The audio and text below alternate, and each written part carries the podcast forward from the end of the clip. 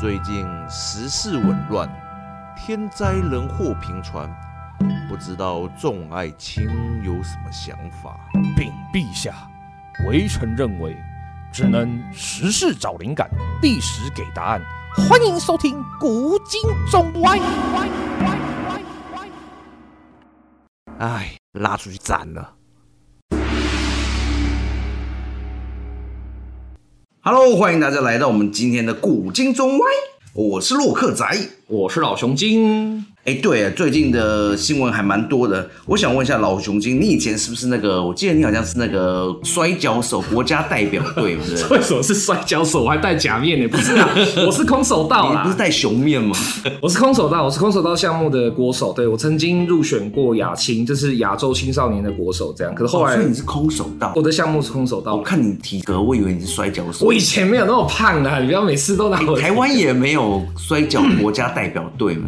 呃，如果你是指那种就是美国 WWE 那种摔跤的话，那当然没有。可是如果你是说脚力的话，wrestling 的话有。我们说蒙古脚力那种，不是不是不是，是那种穿着那种紧身衣，然后在一个圆形的地方，有没有那种？这是那个我的冠军女儿那种脚力啦。哦，就是两个人互相情报。对对对，然后如果跑到外面去，就要跑回来，然后你就再回到刚刚姿势，抱在他身上，然后裁判会确认，OK，好，手在这，好，没错哈，然后好开始这样。那个什么美式足球是不是也是大家挤成一团的时候，然后有人犯规怎么样，又要再维持一次那个挤成一团的样子？呃，美式足球应该没有啦，就是如果有人犯规或什么的话，应该是就是还是会拉开阵列这样。对对对对。哦，哎，其实有一种运动跟摔跤还蛮像的，我知道你要说什么了。对，我们今天要讲的就是柔道这个项目。对啦，是柔道这个项目里面的最近的一个悲剧，就是、哦、对，嗯，一个七岁的男童被不当的操练之下被摔到脑死。哎，我觉得那个新闻真的有一点夸张，因为他说是连摔二十七次，其实。这个真的不好说啦，因为对，因为没有人在旁边计数。像我也是看那个呃网络上流出的那个画面，所以就是好像那个时候前面已经摔了很多次了，他是觉得不对劲以后，他才开始拿出手机来收。对，因为我记得我以前大学的时候也有参加过柔道社。哦，说你参加过？对对对。然后那个时候我记得进去第一件事情，他就告诉你被摔倒的时候要什么拍地板护身嘛。呃，护身倒，对，对，护身倒嘛，啪拍一下地板就没事还是怎么样？呃，对，他基本上不是拍一下地板没事啊，他会有一套逻辑，就是。你摔倒在地的时候，你脖子要收，不能让后脑坠地，然后就是身体要成球形，然后脚要怎么打开，让你的脚不会，因为你下肢如果是这样水平的、直直的这样咣下去，下肢也会受伤啊。对，脚也会摔。我猜。对对对，像那个男童，他其实就是一开始的时候，他就是因为护身倒做的不确实，所以他一开始痛，他哭的是说我的脚。对对啊，所以护身倒其实是很重要的练习。哎、欸，其实我记得大家都说去学什么柔道啊，或什么摔跤嗯。然后一开始学的都是啊，学被摔嘛。其实应该真的，一开始要学的是护身倒。我我虽然没有就是比较有系统的练过柔道啦，可是因为空手道项目里面也有摔头，哦、所以我们那个时候也会跟一些积极柔道的人会一起共同训练。你说扣住他的脖子，然后 DDT 摔头吗？柔道没有 DDT 啦，不行啦，柔道不能做这种就是站立扣脖子，不能做花式摔的动作。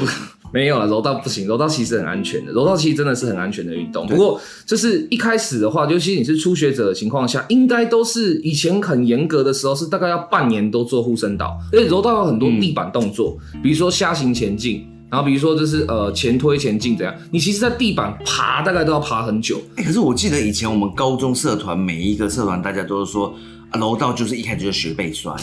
那个是老一辈的老派的那种精神论，很喜欢讲的一件事。可是事实上，你一开始被摔摔久久病成良医这样。我觉得那是因为一部分是因为是社团呐，对，因为社团可能比较松散。可是就我所知道，外面比较严谨的道馆是绝对不可能让你一开始就被摔的，因为太危险。而且就是这样，你反而你没有建立好护身岛的习惯以前，你就被摔，那你还是会有反抗动作嘛？你还是会。我在想说，摔的人，因为摔的人都是大人嘛，我们。高中生嘛，摔的其实至少比较大，oh, 对对，所以其实他会知道，就要去找人来摔你的那个摔你的人，应该也是呃知道怎么摔的人。对，他当然知道怎么摔了。那回到刚刚讲的，就是说你一开始摔人的时候，如果你一去就是马上学被摔，那你很可能会养成不好的习惯，因为你一开始就是被摔，所以你一开始的那个错误的护身倒的方法，或错误的拍地的方法，或是你自己的那种错误的挣扎，如果变成惯性的话，你将来就算学会了护身倒，你要再把它带入去洗掉之前那个错误惯性，会更麻烦。哦，你说基本的动作，对对对对对，所以我相信是因为社团，社团因为一半都是出于好玩的，嗯、你也不是真的。对，不过我觉得我个人想讨论的不是摔的姿势，哎，而是连摔二十七次，嗯、连摔二十七次有护身倒，我觉得哪里都要 OK 了吧？对不对？没错没错，就是二十七次这个数字，假如是真的新闻没有灌水的话，这真的太夸张。我就说我社团刚开始前两次去上被摔。那两个小时，我大概被摔六次，差不多了。两个小时六次还算正常。对啊，然后我就觉得哇，七荤八素的。会会会，你还不习惯护身岛，或者还不习惯这个的人会。哎、欸，我没有办法想象我两个小时六次，两个小时二十七次那种感觉，我真的是我六四倍的量再多一点，快五倍的量了。对，而且这很危险的一件事情是。摔的时候的那个打扑伤，因为它不是像你被打一样会马上凹陷或马上红肿或干嘛。你摔的时候因为是全身受力，对，所以很多时候是内部出血，是像那个小男生就是颅内出血。哦，对啊，你的那个伤害是肉眼很难看出来，它不会破皮，它不会有明显的红肿或干嘛。所以我在想说，那个是现场，因为我一直很想要还原了解当时的现场，你是什么样的状态下。一抓着那个学生，哎、第十五次喽，第十六次喽，那一直给他再摔一次，再摔一次，二十七次。我觉得那个黑道抓到人欠债不还，你要选择被摔二十七次，还是被拿橡皮筋打脸、打身体？呃，我我宁愿选橡皮，因为你你被摔过，其实我觉得很，我真的，我其实你说到这个，我真的觉得也很奇怪，就是。到底是什么苦大仇深要摔他二十七次啊？对啊，我觉得这是有点像是行刑式的一个惩罚，哎，就真的太夸张了。就算不是你教练自己亲手下去摔，嗯，我不相信你在你人生或你选手经历的任何一个阶段，你被摔二十七次，你是毫发无伤的，不可能。我绝对不相信你，就算是十段以上或干嘛，你不可能，绝对不可能。我不相信。手都拍到肿起来了吧？我在想。对啊，你一定会有一些损伤，你一定会有一些不舒服的。你你为什么要二十七次这么离谱的数字呢？真的不明白，太扯了。我我觉得真的是有点像是那个行刑式的，就是黑道抓到欠钱不还的的时候，直接选择摔他二十七次。对啊，这这真的是，如果如果啦，如果他真的摔二十七次，而且是就这样子看着他被摔二十七次的话，我觉得那真的是蓄意谋杀哎，你你不可能，尤其你六段哎，你不可能不知道。但是他确实是蹦这个数字出来了，是新闻啦，但蛮恐怖的这样。但我是也有看到武术圈的人有也是提出跟你一模一样的论调，就说二七是太扯了，不可能。就是有一些，哎呀，我我觉得教练摔可能还 OK，可是是学生摔学生，呃、那个中间夹杂了很多姿势不标准的给他下去。对对对，这这里面也有讨论到，因为。其实摔那个男童的，好像是一个小四的男孩子。对，小四其实也没什么背力，也没有什么太好的训练或激励，不可能到太 OK 的情况，所以他很可能不是用安全摔法，他可能是就摔了就放手，或者是硬摔的。对，他没有做防护这样。然后再来是讨论到说，那个何姓教练呢，后面有爆出说他的资历是什么柔道六段。对对对。其实我对于这个这个几段几段，我都觉得哦，这到底怎么分？哦，好，我稍稍微说一下，就是日。式武道的话，像空手道也是，它的就是最最基本都是白带嘛。对，白带的话叫十级，就是你还没有到黑带以前都叫级，那级是由大算到小。所以空手道的世界的话，是从十级一路上升上升上升。你说每一个级数都有一个颜色？对对对对对对对。我记得好像什么还有蓝色，里面有红色，红色里面有蓝色。呃，那个后面跟那个国旗一样的。那个没没没有没有，那个每个武术系统不一样。像呃柔道是有红黑带，然后空手道的话是呃有绿白带这样。每个武术系统的那个带子的颜色的定义不一样，但反正就是你在黑带以前都叫做级。那级是由大到小，就是十九八七六五四三二一这样，然后到一级之后，然后就要去考黑带，考黑带成功，那你就是初段，就是一段，然后。段开始就是往上，就是越越来越好。一段初段到十段这样，那十段是最高段，没有比十段更高的了。那十段一般来讲是荣誉段，就表示说你是呃不是你真的是强到就是变异拳超人这样，他是十段就是一个就是荣誉代表，就表示说哦你为这个武术哦终身奉献。对对对，可以这么说。那所以那种后面的段数是不是都要去什么柔道总会啊？对对，一般都是啊，因为你想想看，你不可能是初段的人考三段的人嘛。哦，他不是像那种摔跤有一个腰带。大大家要抢那一条这样。IWGP 是不是？不是啦，就是你他是要、欸，我觉得应该那个某一个假设是时段，那应该是只有一个而已，就只有一个名额，然后大家要去抢那一个腰带。其实多数的武道界的话，就是都你说有限有限货币那种感觉，类似类似，它是名誉时段嘛，所以说就是它基本上不会有太多，当然不会到只有一个啦，没有到那么夸张。嗯、呃，原则上就是它非常稀缺，而且是你要确认说你的确是在这个领域或这个流派中。你资历最老了，没有人比你更老了，才有可能拿到时段。对对，早期的武术好像都是这种模式。后面我说那种摔跤腰带那种，它是变成是你拿到那个以后，你必须要接受挑战。一样位，那个不是一样，那是比赛啊，那个不是段位啦。我觉得我觉得那个比较刺激啊。那当然，可是段位这个东西是这样，反正就是你拿到黑带之后就开始算段数，那段数是最高到十段，所以他那个教练六段，那个何教练六段的话，其实算蛮高的，而且。一般来讲，可是他是被起底，好像是没有经过正式的比赛管道取得。哎，其实段位考试是不用比赛，好像是他自己喊出来的。哦，那也有可能。说实话，台湾蛮多这种的。说真的，或者是不知道是用什么方式，因为我我记得看新闻好像是说，跟脚踏车变速一样，自己喊几段变速这样。没有啦，你你你自己乱喊的话，那个当然是也有可能，可那就是欺骗啦。那可是另外有一个 paper 可以去拐到段数的方法是什么？就是协会不会只有一个啊？哦，像比如说台湾的，我我我比较熟空手道界啦。台湾的话，空手道的协会就有三个，有中华、哦、中华民国空手道协会，他们都有在给他发段，对，都有发段，都有认证，它都是属于 WKF，就是世界空手道联盟下面的一员，所以他们其实都拥有可以就是授予段位的资格。可是就是会有一个状况是说，他们的段位或他们的资格互相不承认。比如说你是中华民国空手道协会的，那他就不承认台湾空手道联盟的，那台湾空手道联盟也不承认中华民国空手道协会的，他会互相有这种哦，所以不止文人相轻，对，武人也互相不合作这样。对，所以他这个六段有两个可能，一个是他用骗的，就是他其实根本就没有，嗯、他可能是第四个协会发的这样。对，另外一个可能就是说，因为你知道这种协会这种东西都是希望呃人越多他声势越大嘛，会费越收越多嘛，所以其实协会会这种互拉很正常，就他可能会比如说。我今天在中华民国，假设我是空手道，我在中华民国空手道协会五段一直升不到六段，嗯，然后台湾空手道联盟就跑来说，没关系，你来我们联盟，我给你六段。哎、欸，这考证照嘛，接近，其实是这样，付钱就有了，这样差不多，其实差不多。哎、欸，这可是我一直想说，那比赛跟教学是可以互通吗？就是我今天很会比赛，我拿到了乱七八糟段数的时候，我就很会教了嘛，教完完全不互通。说真的，完全不互通。所以教应该教练应该有个教练证，这要考救生员，也不是说你游泳冠军就有救生员证。没错，没错，没错，就是一样。我以空手道为例的，空手道的话是教练归教练，裁判归裁判，比赛归比赛，它是三个完全截然不同的系统。系统对、嗯、你有 A 级教练，不代表你有 A 级裁判，你有 A 级裁判。不代表你有就是冠军或者什么的，它是完全不一样的。所以就是如果你要获得，你就算段位很高，可是如果你没有教练资格的话，那是有可能，而且那是两回事，完全两回事。其实那个我我觉得如果没有学过如何教别人，会是蛮不好的，因为嗯，像我其实有一个远方亲戚是嗯以前呐、啊，他是当医生哦。然后他就会平常就是来来我家的时候，可能会跟我说啊，你最近感冒还最近哪边不舒服的话，你要吃什么？你要怎么样？他会跟你讲。可是他其实没有医师证照，他不是用考的就对，就他自己一直摸索，一直学。然后可是我们的亲戚大家都很信他，OK，都很认同他。然后有时候啊身体不舒服也会给他打针。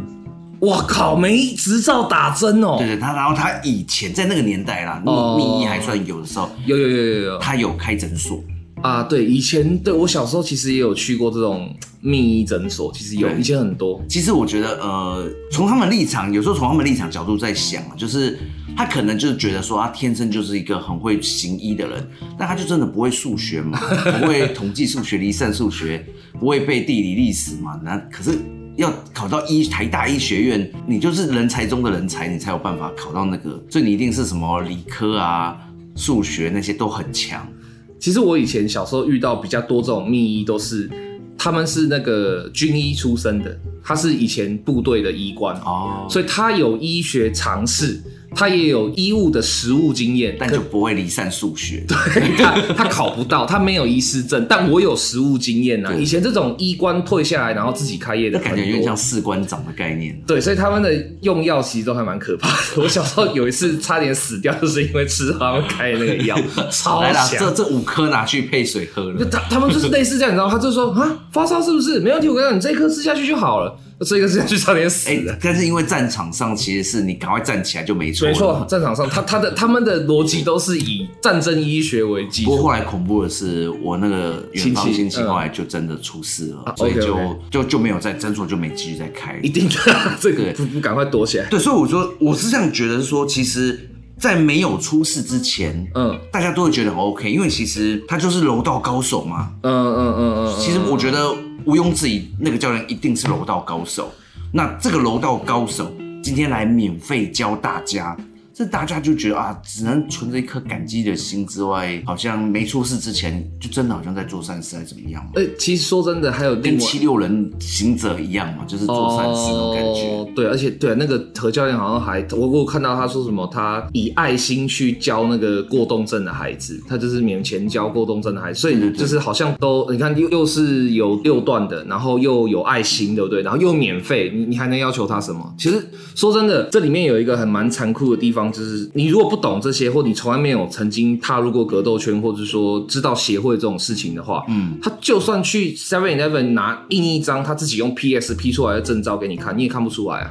对对啊，所以其实这这这个问题真的很大。到底一个看起来就是外显上他都做的是好事，嗯，免费啊，然后爱心啊，怎样怎样的人。他会不会好心做坏事？这真的很难看出来。可是我我在想说，他应该不是，我觉得可以直接先撇除他是要蓄意谋杀了。嗯，但他一定是。我在想教学专业度这件事情上面是有问题。我想是啊，因为他是后来台中的那个柔道总会有出来说，他没有证照，他没有教练执照，对对对，所以就是一定是有问题的啊。对，所以我觉得这个可能也是要大家去思考，就是说，就算他真的是啊高手，然后或者是他真的出发点是好的，是良善的，对，但是一个我们会觉得说啊，学一个今天。拉个小提琴，然后没有证照的，但是小提琴高手，他要拉给你看，这几边拉给你看，哇，很好听。嗯，然后你的小孩跟他学，这听起来好像就会觉得 make sense，对，没没毛病哈。对，可是这种体育或是竞技类，尤其是竞技类的东西，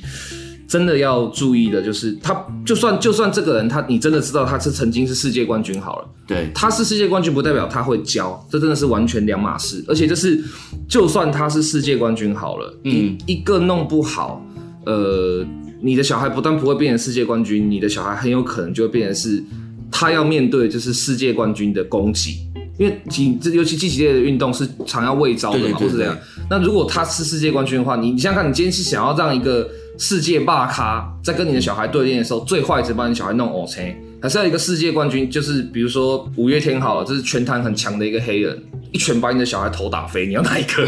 哎、欸，这真的很难去，因为其实，在没有发生这个事情之前，你不会想到说，哦、我只是学个柔道会怎么样？其实，多数的家长都是这种心态。对啊，我我在还没有发生事情之前，我跟一个羽球国家队的高手在打羽球，我不会觉得说，哎、欸，如果他这一球杀下来的话，可能眼球打爆。对，也不会想到会有，这都都是事情。发生了以后才会开始觉得，哎、欸，好像是这么一回事这样子。对，这种真的就是你不怕一万，只怕万一啦。你可能去过去，你自己小时候也曾经有很多那种路边的阿伯跟你讲说啊，我以前打手球啊，我以前打什么，那你就跟他练怎样，然后也可能都没事。可是就是遇到有事的那一次的时候，就知道哇。原来我过去只是运气好而已。对，而且其实古时候我们大家在学东西的时候，我觉得老一辈的想法，尤其是像是空手道啊、嗯道，他们老一辈的想法就是，哎，这种学这种东西就是要从吃苦啊、蹲马步开始。呃，一步一步的爬起来。你没有看过那些功夫片啊，成龙啊，他们 蹲马步，然后下面屁股下面插三炷香那样的。对，没有。其实那个东西，呃，日式武道比较常出现，就是说日式日本的武道，因为日本曾经有过一个时期是非常的相信一个论调，一种训练论调，叫做精神论。嗯，精神论就是指说，就是不管你的肉体有遇到了怎么样的痛苦哈，或者说甚至你有任何的伤痛，甚至任何的极限，你就是只要精神能克服，你的肉体就会跟上。哦就是这种很对，尤其是老一辈昭和前期那种受这种训练的人，这种观念会很根深蒂固的留在。台湾应该也是吸收这一。台湾是，其实台湾很多体坛的人都是学这一套。哎，可是中国不是也是走这个？就东方不是都走这种 style 吗？哎，其实不是哦，说真的，真的不是哦。你说中国没有这样？中国曾经有过一些时候会有这种态度了，但其实绝大多数中国的武将也好，或者说中国实际的训练上是很务实的。因为你这样精神论如果可以打赢，或精神论可以有效的话，那宋朝也不会灭亡。哦，有道理。对，对，所以其实中国的训练是蛮务实的，并没有到那么夸张的。对，因为我原本想说，他可能这种核心教练，他这个上课风格就是走这种日本的这种精神论，就是你挺过了，你就是人中吕布，呃，马中的卢。为什么是的卢？赤兔啦，的卢也很快嘛，的卢房主哎，没有啦，就是很多这种老一辈的教练，尤其是技击类的教练，就是都会有这个毛病。好啊，那来到我们的历史篇，那我们古代有没有什么好的、正确的教学方式，或者是古时候在学柔道的时候？哎、欸，你真的问对了。其实，呃，很多人都会误以为说，就是中国好像都只有兵法，教你怎么布阵啊、战略啊，都是大方向的东西，对不对？好像没有战术的东西，对不对？战术，你你指的战术是指说单兵教战守则，你要怎么操练，你要怎么练，然后要做什么事，这样。了解，不是有刺枪术吗？刺枪术那已经是近代了，那 已经是现代了。刺枪术那么那么远，那么后面的东西。哎、欸，那这样关羽小时候怎么学会使用青龙偃月刀？呃，不知道。对中国这方面的记录，或者是就是所谓传，就是俗称的武功秘籍是很少了，是不多。嗯，但是明朝的时候有留下一本非常非常非常好，而且非常重要的这种单兵教战守则，叫做《降龙十八掌》。没有了，没有这本书了，叫做《绩效新书》。这个绩效新书，对，写他的作者大家应该就知道，讲他的作者的名字大家知道，戚继光。哦，所以那个纪就是呃不是啦，纪是纪律的纪啦，不是那个戚继光，不是戚继光的纪，不是，是纪律的纪。绩效的意思就是说，怎么样去有效的使用纪律来操练兵士兵的书，这样哦，不是武功绝学这样。哎，里面有武功绝学哦，里面有、哦、有，有很多图哦，大家推荐大家有兴趣的去买一本绩效新书来看，里面超多图的。这是真的，绝对不是那种坊间的冒牌，教你如何打出降龙十八掌。对啦，是真的没错。可是如果你可以看那个图就知道怎么打的话，我也蛮佩服你的。那个图没有提到气功部分，没有，没有，非常非常的扎实，实打实的。来哦，好，那我们来先想一下哈，就是如果说你今天是一个士兵好了，或者说你是想要练武的人好了哈，你最终最终你一开始刚加入部队，或你刚加入了道馆，然后。为什么大家会对你很凶？当兵的时候新训要凶蔡兵，为什么？嗯、这个书《戚继光绩效新书》里面就讲得很清楚了，在术五篇里面就有讲到说，他的意思就是说，基本上你要让一个菜逼巴能够理解到我要服从你，最有效方法就是先溢出常情之威压。你要用异于常人的方式去威压他，去吓他，去吓阻他。然后呢，他没有只说停在这里哦，既之以重恩收其心。然后你吓完他以后，你接下来就要给他很大的恩惠。简单讲，就糖与鞭子。所以很奇怪的地方就是说，如果你只给鞭子不给糖，这个是完全错误的训练。这个以为是那种蹲监狱的时候一进去新来的，然后马上就给他写。不过那个监狱的话是只有给鞭子嘛，没有给糖。对，只有给鞭子，没有给糖。对，所以事实上很多这种精神论者就认为说啊，你小一级就永远是菜逼吧，学弟永远是学弟啊，然后就是他对你永远都很凶啊。No，这个在绩效新书里面就告诉你说这样是不对的。那为什么他不对呢？下一句话，他他的下一段就有讲到说，威严不能自行永守，保无主坏。意思是说，你的威严，你如果一直用坏的方法，一直去吓他，一直去对他很坏很凶，他是不可能永保的。使威严永行无主坏者恩与信也。你要怎么让你的威严长保不坠呢？你就是要让他受不了的时候就说，嗯，我懂，或者，然后就开始对他好，然后而且你对他好就是对他好，然后你对他不好就是对他不好。我说的就是真的，我不会颠颠倒倒，我应该说我不会去反复，就是恩跟信还有威。恩威信这三个东西同时施用，才是正确的，让一个人的心智可以就是被设服，就觉得说啊，我要尊重我的师傅，或啊，我要尊重我的长官，是三个都要用的。所以你用这种精神论的方式，只单方面的一直去折磨他，一点用都没有。那一直去折磨他会发生什么事呢？戚继光也说得很清楚，如果设使父必于杀子，虽孝子，且不能无私言，况乌合之众，行伍之兵？他的意思是什么？如果说你是一个爸爸，天天就想要杀你的孩子，天天就想要让你的孩子很痛苦的话，就算是再孝顺的儿子，都会觉得很不爽，都会有私言，就是有 murmur。嗯，那何况是乌合之众，何况是不认识你的人，何况是当兵的人，何况是练武的人。所以戚继光其实一开始在术五篇讲得很清楚了，你要杀威，你要让一个新兵受到震撼教育可以，可是你不能忘了恩跟信啊。你如果像这样子，只是用精神论这样，永远对他都是凶巴巴的，永远对他就是这么残暴的话，鬼才会听你的。对，我们记得我们当兵的时候，一开始进去的时候，那个班长都每个都开始都超凶的。对对对对对对对。可是你会发现，后面能不能够带到班兵的心的，就是他有没有恩跟信。你从头、哦、你从头到尾都凶到爆的，我跟你讲，那等到你要退伍的时候，你就知道死。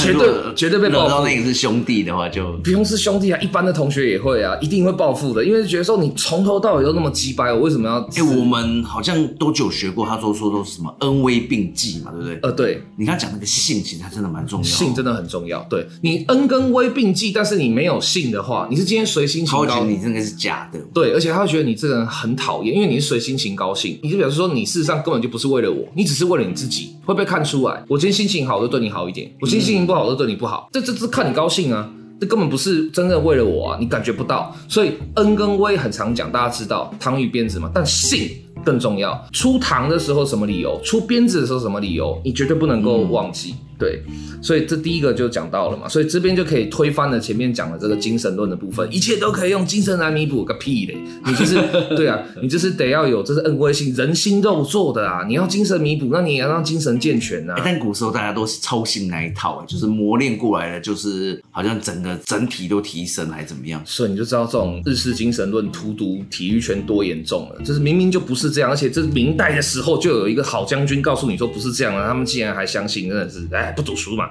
好，然后再来，还是可能他们读的是那个宫本武藏。呃，宫本武藏的就是论述里面有相当大量跟绩效新书是一模一样哦，真的、哦。对，因为其实朝代差不多，而且思想兵学思想差不多，所以其实武藏也没有这样讲。武藏也是认为说你一定要是张弛有致。再来第二个哈，这个世界里面最让人难过的事情是你为什么要对一个七岁的小孩做这样的事情？你说直接吃做面吗？对啊，而且这是为什么一个 对一个七岁的孩子而已，你有必要把他摔成这样吗？你说既然他是十七岁，甚至他是二十七岁。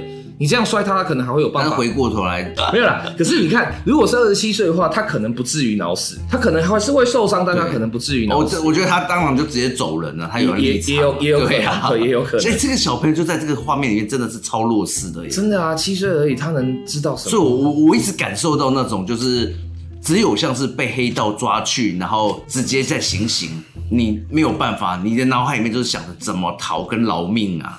没有别的选择了。好，真的是，的确真的是，对，真的。那第二个就是说，为什么要七岁这样？那说以前的兵法或者是绩效新书里面有没有讲到说，不同年纪的人要做什么呢？有，我跟你讲，其实。以前的军事训练跟以前的武术训练也是很重视你的年龄到哪里，你才可以做什么训练。有这么小的兵是不是？有有有很年轻的兵，三岁。呃，以前中国的军事史上的话，基本上其实就是只要你能够挑得动弹，就是挑得动扁担，可以当火头兵，你就可以入伍了。哦，所以就十二三级兵开始。对对对，从从火头兵或者从一些就是军。李陵那时候是几岁就上了？李陵十三岁的时候当禁卫官，然后十五岁的时候出征匈奴。就十五岁就跑去，就是第一次威力侦查，所以戚继光这边也有讲到，年近四旬，就是说快要四十岁了，精力已成，就是说他的肌肉跟他的力量都已经就是比较。那时候有这么多活到四十岁的？有啊，明代明代嘞，明代又不是，你是想。对啊、都有长期健康检查了，超 还有核磁共振，对不对？核磁共振对。什么没有啦？他是说这是四旬的，这是已经快四十岁，精力已经成的人。你如果让他去当藤牌兵，藤牌兵要很哦，藤牌兵很危险，对对，很灵活，要很灵活，因为你要滚来滚去啊。你要一个四十多岁，藤牌是那个方形盾，圆形圆形哦，圆形盾，对，圆形的那个藤牌，对。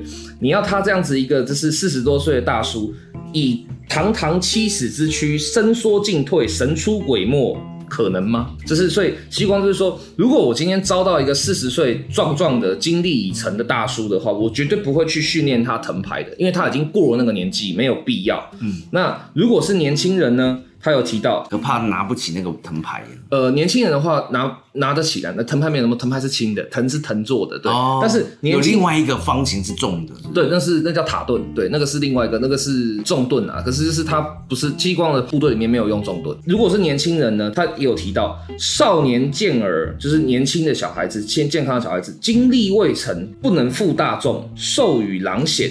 就是怎么办？就是说，你如果让一个年轻的小孩子，就是那种想象中那种十四五岁还瘦瘦的，然后这是国高中生的孩子，拿一根超大的长枪，他举都举不动啊。对，那你让他做这个事干嘛？所以其实一开始训练就很重视一件事：因材施教，还有你的年龄、你的体格、你的身形、你的状态，因为不同的状态要不同的训练。你在明代的时候就有这种这种思考了。你给我做一个七岁的小孩子这样摔成这样。一有病哦，真的是这有有问题才会是搞这种事情。他可能忘记计数了吧？这样，我不知道哎，就是到底为 什么？我还是一直盯着，一直追着他二十七次打，因为我觉得二十七次真的是。我觉得就算不就算算不出来，你光看到那个 摔成那样，随便随便看都应该十次这样。对啊，好，那再来，那我们再讲到说。戚继光有没有讲到拳要怎么练呢？有，第十四篇拳经解要，就是专门正拳吗？不是不是，所有的拳法，意思是说所有的格斗技不使用哦，拳是拿来当格斗技来代词。呃，对，就是它的一个代代替词，就是所有的格斗技，包含脚摔什么的，踢腿摔都有，这是叫拳经解药。这边就是讲怎么练拳。你看这个柔道教练认为说啊，就是摔就对了，还有很多老一派那种精神论的人说啊，就是摔就对了，怎样怎样。戚继光直接就打脸了，戚继光直接跟他讲，拳法是无欲大战之计，然活动手足，惯情肢体，此为初学入义之门也。他一开始就定义的很清楚。你练拳这件事情，在对战场上，对在战争上用武器的，用长枪弓箭的，是没有任何意义可言的。所以练拳只有一个最重要的根本目的，就是惯情肢体。让你的肢体变得有力，习惯它怎么使用。哦、呃，白话文应该就是让它变得有力量、健康，对，然后灵活、跑得快，没错，对。所以其实权益的基本，你看，连一个也是啊，因为你不可能赤手空拳过去跟人家拿武器去打嘛。神经病，你狂干死啊！你干嘛？又是北欧，所以就是对啊，这绝对不可能。而且他甚至有讲到说，就是。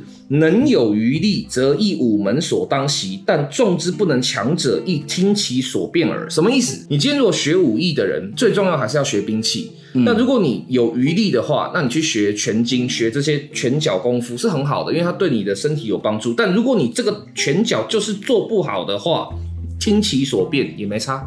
你只要武器用的好就好了，对啊，也是啊，没错啊。所以你看，一开始就连是这种专业的军人，戚继光是几乎一生中没有打过败仗的军人，他都讲得很明白。你真的要能够保护自己，用武器比较快。而且你要保护自己，你先练身体的时候，最重要是什么？不是让自己受伤啊，而是活动手足，惯勤肢体。结果你既然就是说，那、呃、就是要从练摔开始，戚继光第一个把你打死，哪有这种事？什么叫做这是从练打开始，然后就练摔开始，然后接下来还甚至还提到什么什么时候可以试手呢？这个试手是什么意思？试手就是对打哦，对练，两个人对练，两个人对练哦。所以这个小男生他连任何的摔头的技术都没有学到，你就让他背摔，这这学个屁啊！这根本没有得意啊。然后切不可以胜负为愧为喜，当思何以胜之，何以败之？对，所以他的意思是什么？对打的目的是为了让你知道你为什么这次打赢，这次打输，是让你知能够反省我哪里还锻炼的不够，我哪里还打得不够好，我哪里还可以操得更好，而不是要去求胜败。所以。他今天这你看激光讲的多清楚，就是说你今天如果要对摔的话，你唯一的目的就是知道我还有哪里边不足。一个刚练七个礼拜、哦、七天的小孩子，那如果你今天练好，你议成了哈，你真、嗯、真的练出一些什么东西了，那怎么确认你有没有练好呢？或者说要怎么确认我练好了以后，我还有什么就是方法可以再训练呢？我跟你讲。纪效新书最厉害的地方就是这个明代的兵书，明代的单兵教守则已经带入了科学化训练的概念哦，这么厉害，真的哦，你看哦，他这边在就是比较武艺赏罚篇里面有讲到，凡平时所用器械，重者忌熟，则临阵用轻者自然手节。它是什么意思？你平常练的时候练的武功，练的练的军武器，你拿重一点，对，那你实际用的时候，你拿轻一点的东西，你的体力就用不完了。就是重训啊，对，跟那个孙悟空一样，穿比较重的道服嘛。平时习战，人必重甲，贺以重物，勉强加之，临战身轻，进退自速。他的意思是，平常练习的时候，铠甲穿重一点，对还可以再加沙袋哦，还可以再加这是负重哦。你负重跑步可以跑得很顺，不会喘。那你在打仗的时候只穿一件铠甲，不穿重甲的情况下，你再怎么跑，敌人在格斗的时候才说，很少有人可以让我达到这种状态，然后再把衣服脱下来，然后丢在地上哐，那没特性的悟空是吧？对，嘿，然后还有这是最厉害的是什么？你看已经有重训啊负重训练的科学概念，对不对？然后最重要，戚继光认为所有的训练，所有的军事训练最重要的第一件事情是什么？凡平时各兵须学驱跑，一气跑得一里不气喘才好。什么意思？说要呃常常要练那个心肺，对，练心肺。平常最好的练练习就是多去跑步，你最好是跑到一口气可以喘，呃，一口气可以跑一里，一里在明代的话大概是差不多刚好真的只是三公里多，所以现在三千是有意义的。对，跑一三公里，一口气到底是什么意思？一气的意思是说不中断。一气就是不是一口气，一口气是它不是说是，目前还没有人办到，人类不可能好吗？你的肺活量是要多大，你 胸是要多大？没有了，猎豹都跑不到，不可能，不可能。一气的意思说不中断，你不能跑跑停停啦。哦，他的意思就不能跑完都不用走的这样。对对对对对，是不中断的意思。嗯所以就是你可以一口气跑完一里路，大概三公里多，不会喘气，这就是哦，表示你基础能力变好上轨道了。上轨道了。所以你看，古时候呢，明朝呢就已经有这种就是呃。哇，他这个真的很完善哈，超完善，所以这戚继光部队之所以可以，就是一生都几乎没有打过败仗感，觉那种要考教练的那种武术科都可以来先读一下这个哦。真的，我觉得其实以后可以考，哎，我真的觉得可以要补。一下，不然大家都若直接乱抄就乱编了。对，真的哎，，空手道会不会一开始就直接互相两个人就乱打？没有没有没有，不会啊不会啊，但呃，我呃记得我以前小时候国小一年级的时候，嗯上空手道，然后老师就一开始就叫我们挥正拳，然后踢踢腿。嗯第二堂课就那边对练，啊，然后我就跟另外一个小时真的打起来了。是假的，然后我们就一开始互相抓头发、乱抠眼这样子，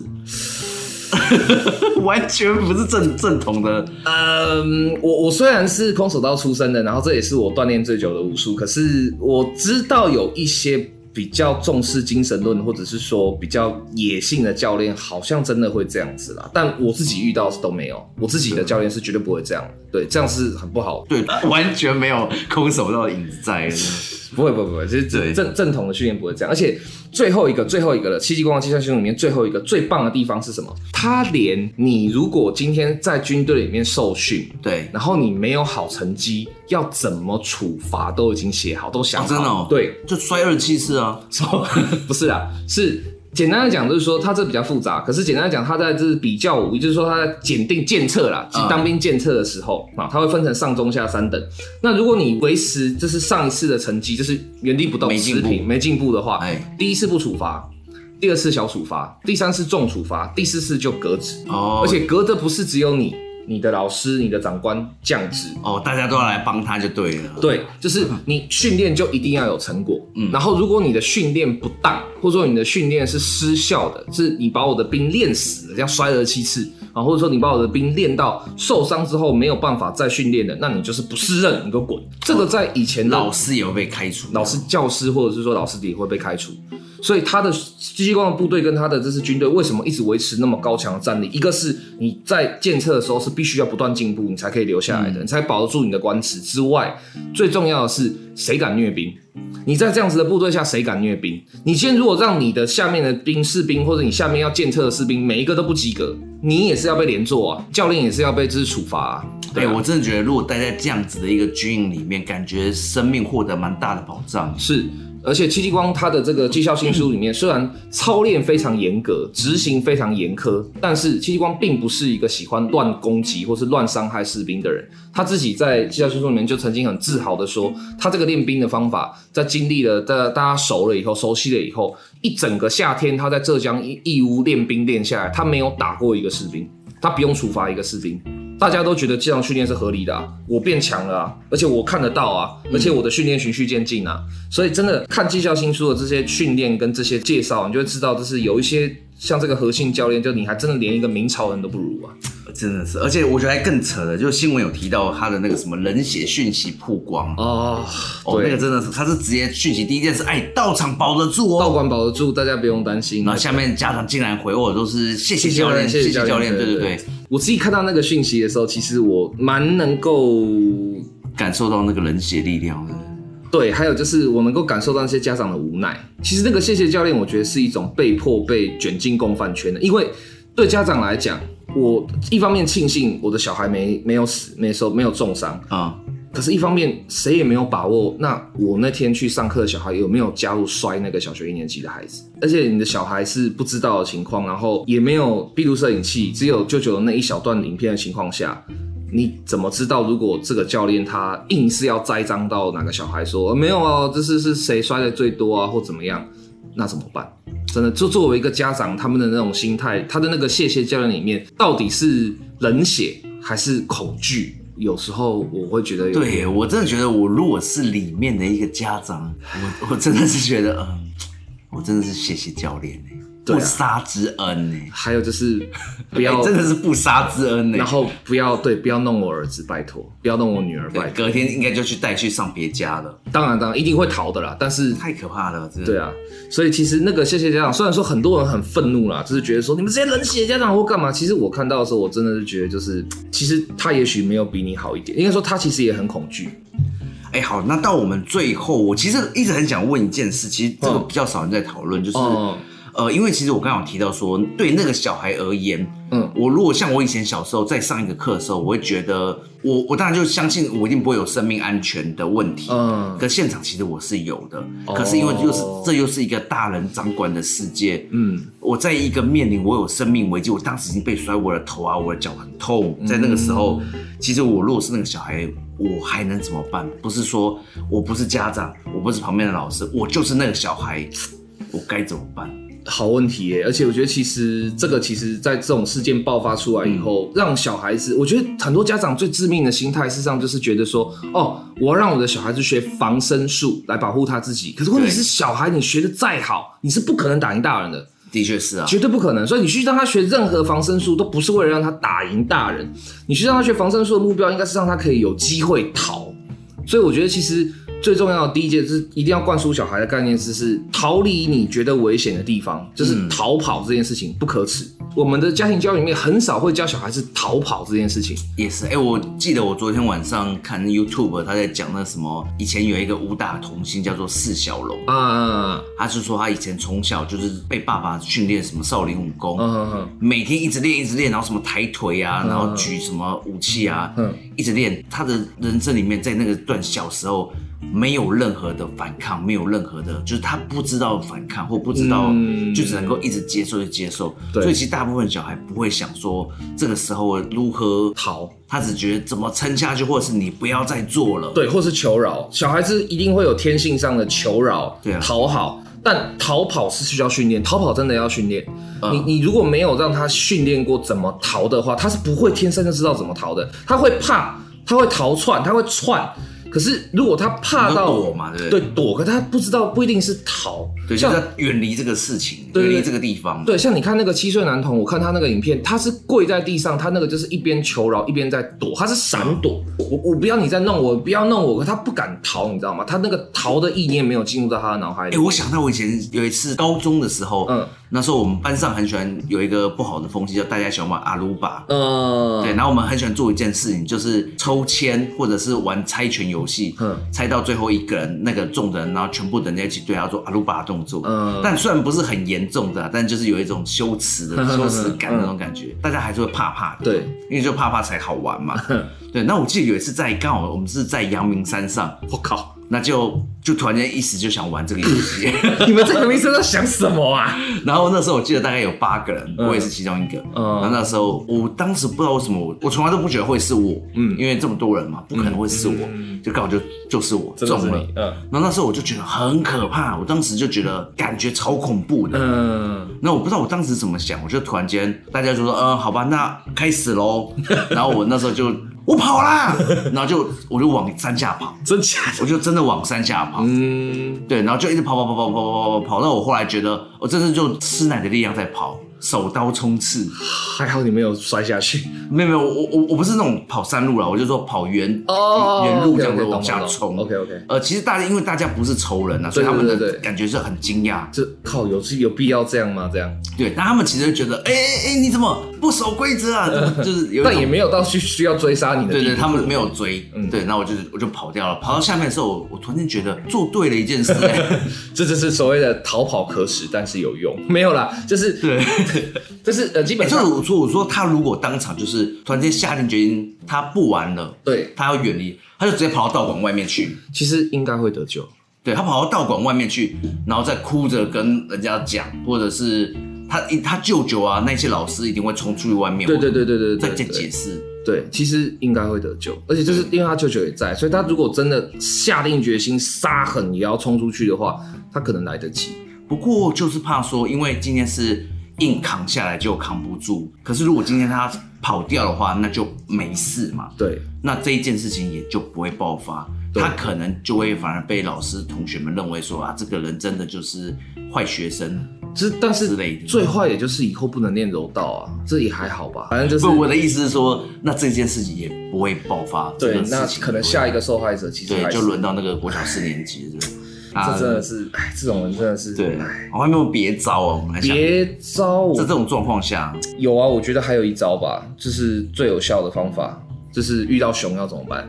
装死，对，其实你不是喂食吗？啊，什么 不是喂食的？没有啦，对对对对对对，科普一下，玉熊装死是不对的。不过就是呃，装死我正确应该是跳到树上，熊会爬树啦，不是啦，真的吗？熊会爬树，熊超会爬树，看哪一种吗？棕熊可以吗？都会，棕熊、黑熊都会爬树，所以就是不是要说正确的方法，不要讲，不要讲熊，就反正就是装死的话，其实很还是我觉得还是有效。比如说他被摔到他痛到没办法的时候，他不是用哭叫。或是不是用就是那种他突然开始大吼大叫，呃，也尖叫啊那样子，这个病人是装疯的感觉啊，也是可以嘛。我觉得装疯有一定的小风险，但有机会这成就会有成功率失败。逃的话成功率很高，他就把事情闹大。对对对对对对。可是他，我觉得如果是这个个案的话，装疯的成功率蛮高的，因为旁边有舅舅。哦，对，对，旁边看到他，就看到他在已经失控的情况的话，就不可能不干预了。对啊，也是个方式，也是个方式。我刚才想了一个方式，如果是他突然狠下心来，嗯，决心开始对这个国小四年级的学长实行偷桃了，呃，就是他突然间，我我一直在想说，可恶啊，就真的给他下体来一下，然后那个国小四年级就跪下去，好痛，然后。当然，他可能想报仇，也可以对核心教练来一下这样。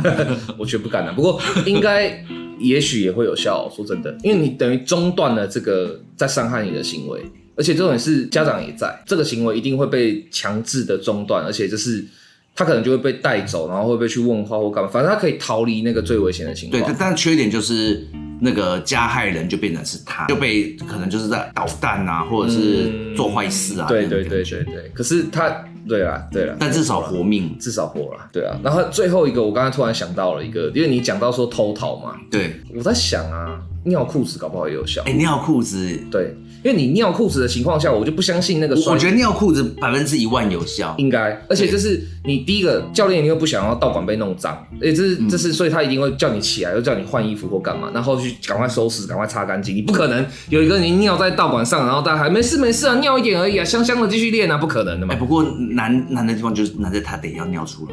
也是啊，对啊。不过我不知道小朋友能不能像大人一定有一点点的自控力，就是随时要挤一点，其实是可以。我觉得他最可惜的地方就是吐口水，一直吐口水。我觉得可能效果没有尿裤子好，而且就是重点是，其实小孩是下到极限会尿失禁啊。啊，我觉得他很可惜的就是他可能也还不知道。我觉得最可最最让人伤心的事情就是他可能不知道自己会获得这么惨烈的代价，所以他还没有怕到那个地步。如果他他可能一方面觉得。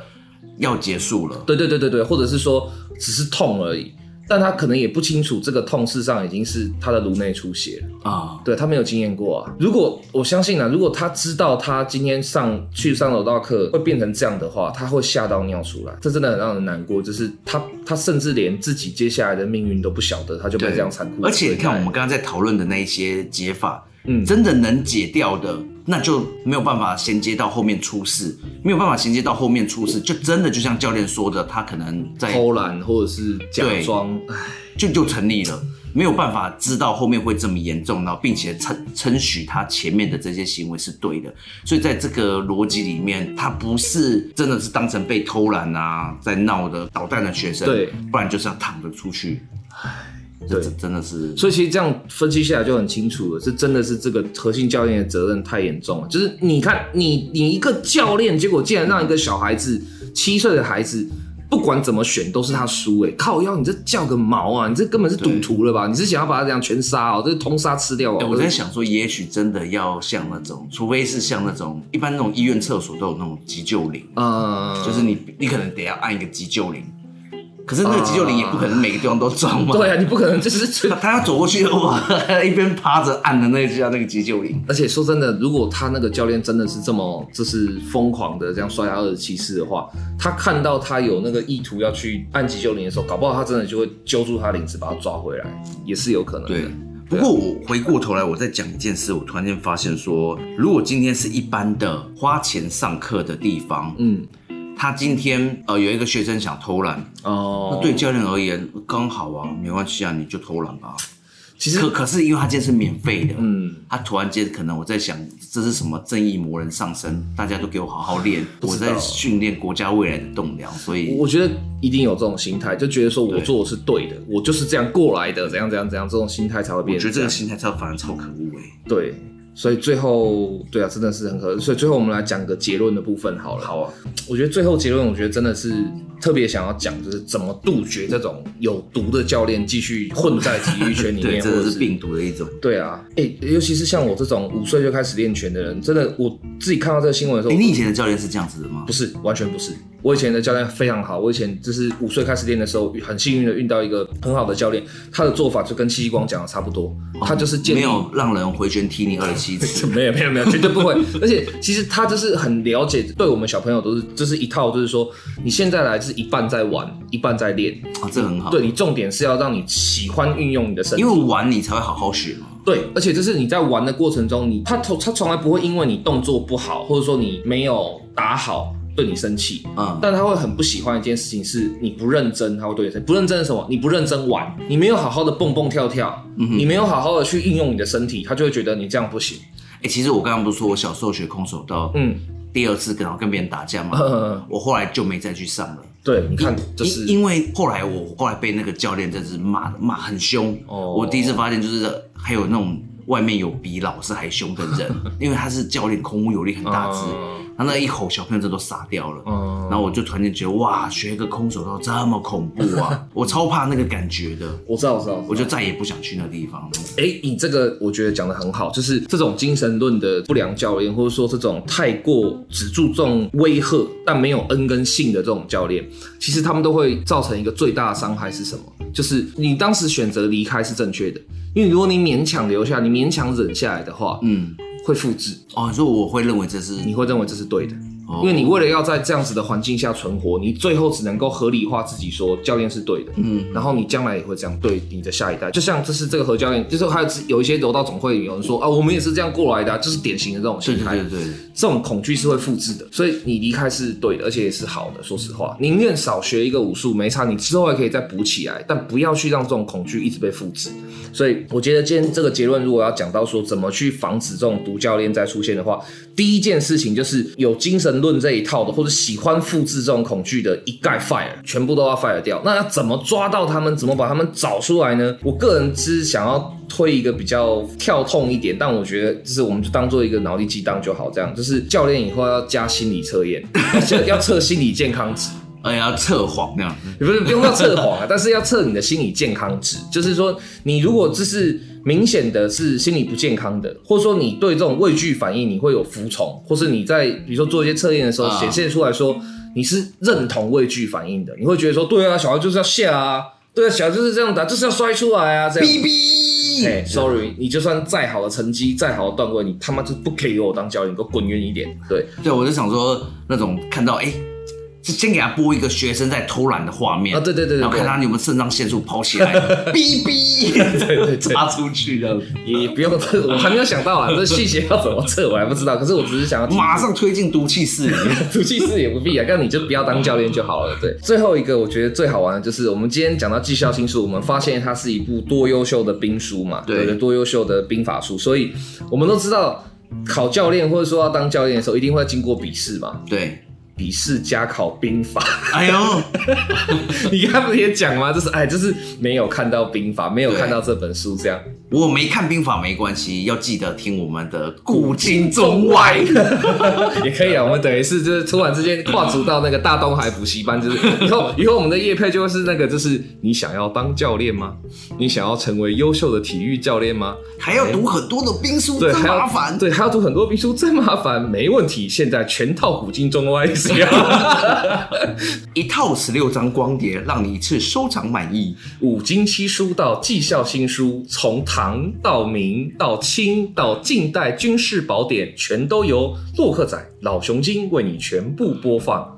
这好像那种什么在卖以前的那种唱片。我也是学那个以前那个，就是情周华健对西中色的情歌精选。你不能 靠这样的广告。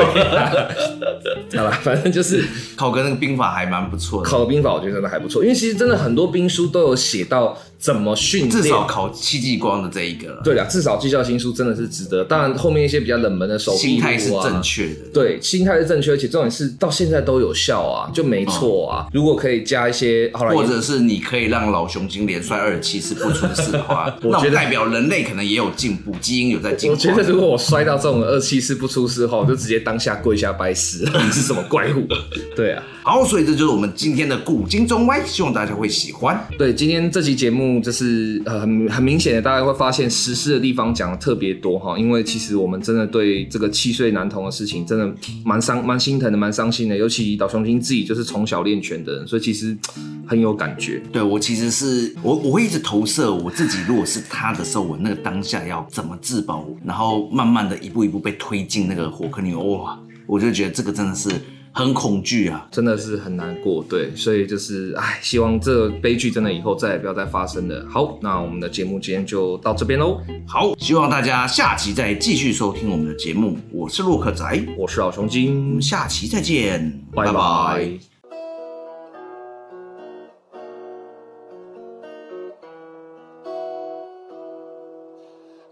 哎，你听我们一个单元了耶，喜欢可以订阅并且关注我们的频道。